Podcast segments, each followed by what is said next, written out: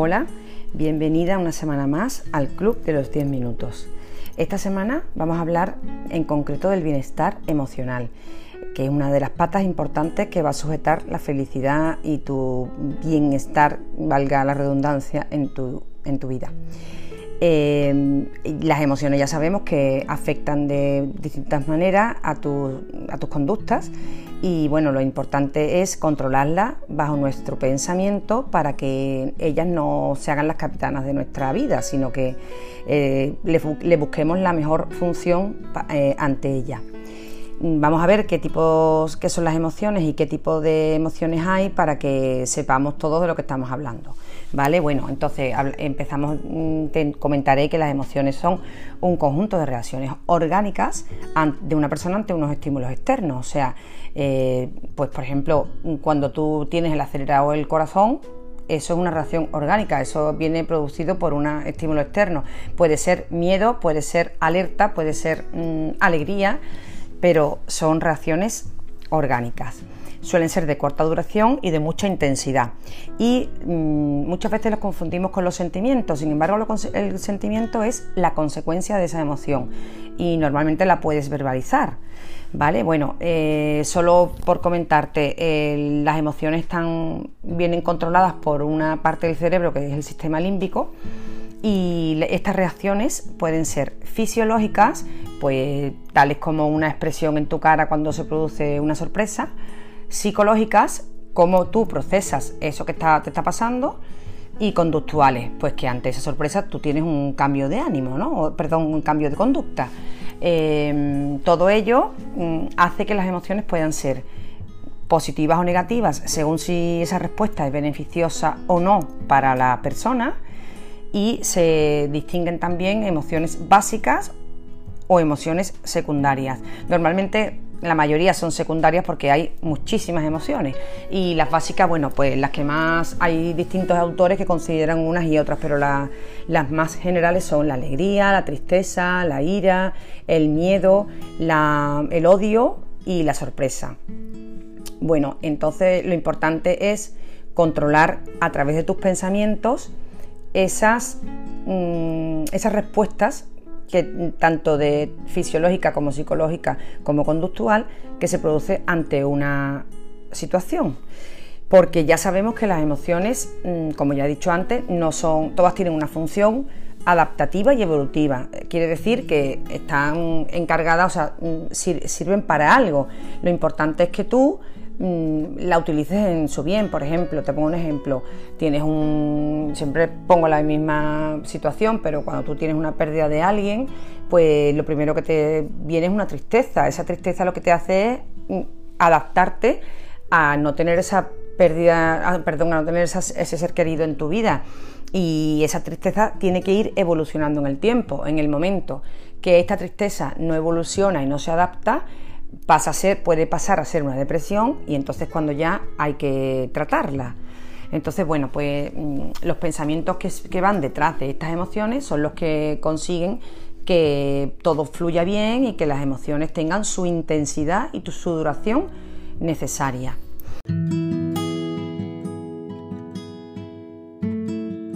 Hay una forma de definir y de identificar bien las emociones que a mí me encanta y se utiliza mucho en psicología, que es la rueda de las emociones. Eh, bueno, es como una especie, no llega a ser una rueda, bueno, sí es una rueda, pero es como un ventilador. Imagínate un ventilador con ocho aspas. Entonces en cada aspa eh, hay una emoción. Si la tomamos desde el núcleo hacia el exterior, pues eh, va de, más intensidad a menos intensidad y esa, emoción básica se va convirtiendo en emociones secundarias tal como hemos dicho antes. Entonces, por ejemplo, la, emoción de la ira, que sería el término medio ni muy intenso ni muy, ni muy leve, pues tendría, iría desde la furia, que es lo más intenso, pasando por la ira hacia un enfado. Entonces, bueno, lo ideal es trabajar la rueda de las emociones para que tus emociones vayan siempre medidas en un, como hemos dicho antes, en una intensidad y en una duración acorde a la situación. Y bueno, mm, cuando, cuando tú consigues controlar estas emociones, se supone que el bienestar emocional aparece en tu vida, aunque por supuesto para tener un bienestar emocional también hace falta tener una serie de, circunstancias o de aspectos en tu vida controlados, como pueden ser, como ya hemos visto muchas veces, la alimentación, el descanso, el ejercicio, el tener mm, unas rutinas y unas costumbres de vida sana y todo eso hace que tus emociones estén bastante más controladas.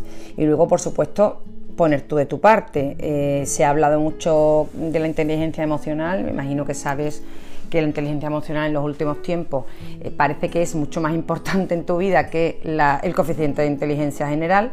Y, yo soy partidaria de que es así, porque bueno, si tú tienes eh, si tú no sabes controlar tus emociones en una serie de, en muchísimos aspectos y situaciones de tu vida, ya puedes ser lo más listo del mundo que si no lo sabes, no sabes reaccionar o no sabes controlar tus emociones, pues no sirve tanto, ¿no? Entonces, bueno, eh, la, trabajar nuestra inteligencia emocional me parece bastante importante.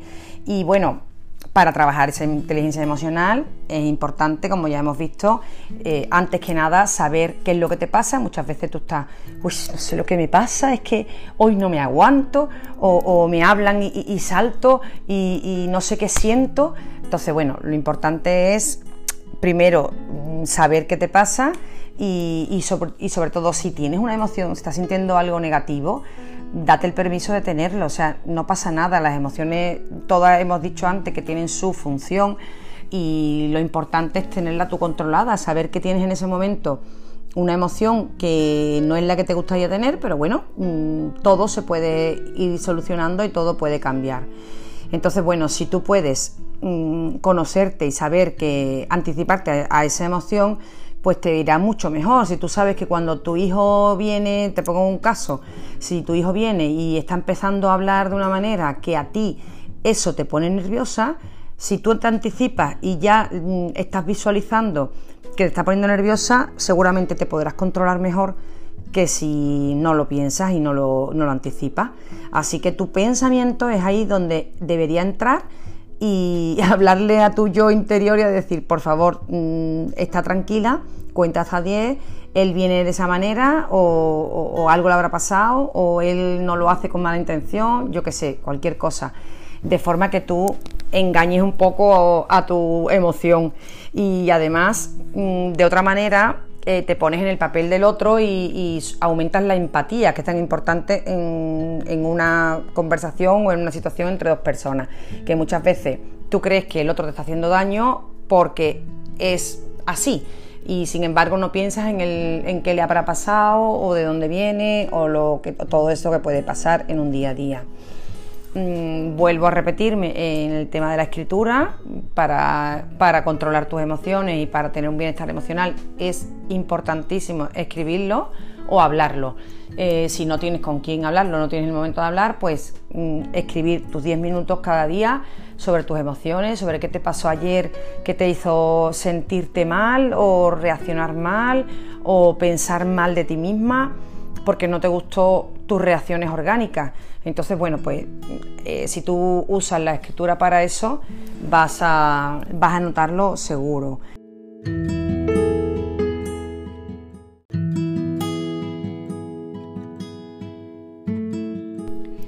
Y hablando de la empatía y de una conversación entre dos personas, me gustaría que mm, hablar un poquito más en concreto de qué, qué significa controlar tus emociones en una en una discusión o debate con una persona allegada. Porque, bueno, cuando es con una persona que no es tan cercana, mm, nos medimos un poco más. Pero cuando es una persona allegada, ya sea tu pareja o sea una amiga o, eh, amigo íntimo, o sea una hermana, una prima, en fin, eh, muchas veces mm, no tenemos en cuenta eh, las emociones nuestras.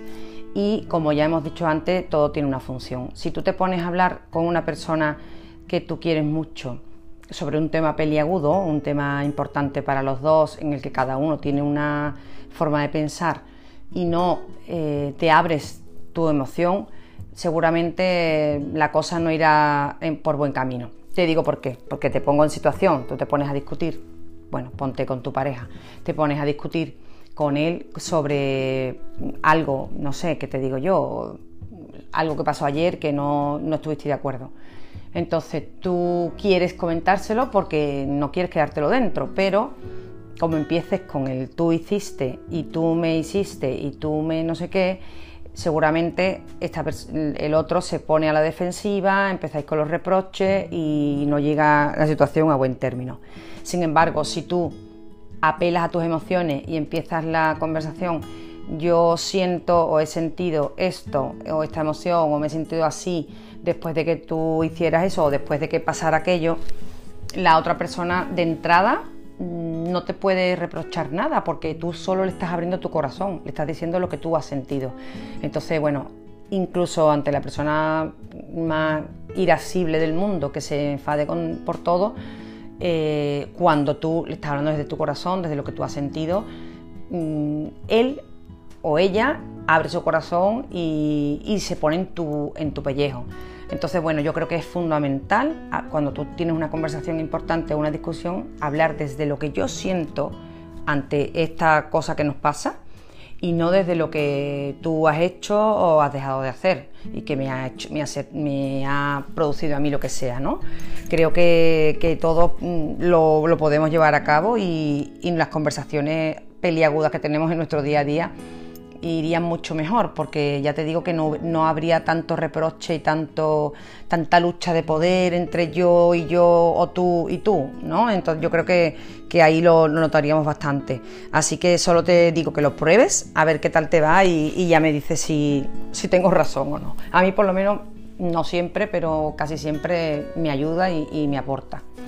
Bueno, pues creo que ya eh, está dicho lo que quería comentarte, que es que el bienestar emocional es importante eh, tenerlo en cuenta y, conocernos esa parte de nuestra vida, que son nuestras reacciones ante situaciones, algunas reflejas, otras supeditadas al pensamiento, que el pensamiento es el que tiene que controlar que la emoción sea adaptativa, que no se nos vaya de las manos, como quien dice y tener una vida sana en respecto a la alimentación, al ejercicio, al descanso y todo eso lo veremos reflejado en nuestro bienestar emocional.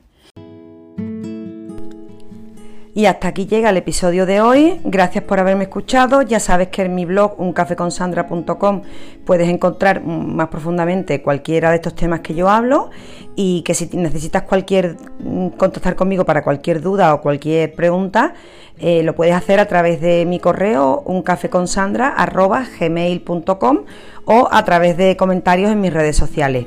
Muchas gracias por escucharme y te espero la semana que viene.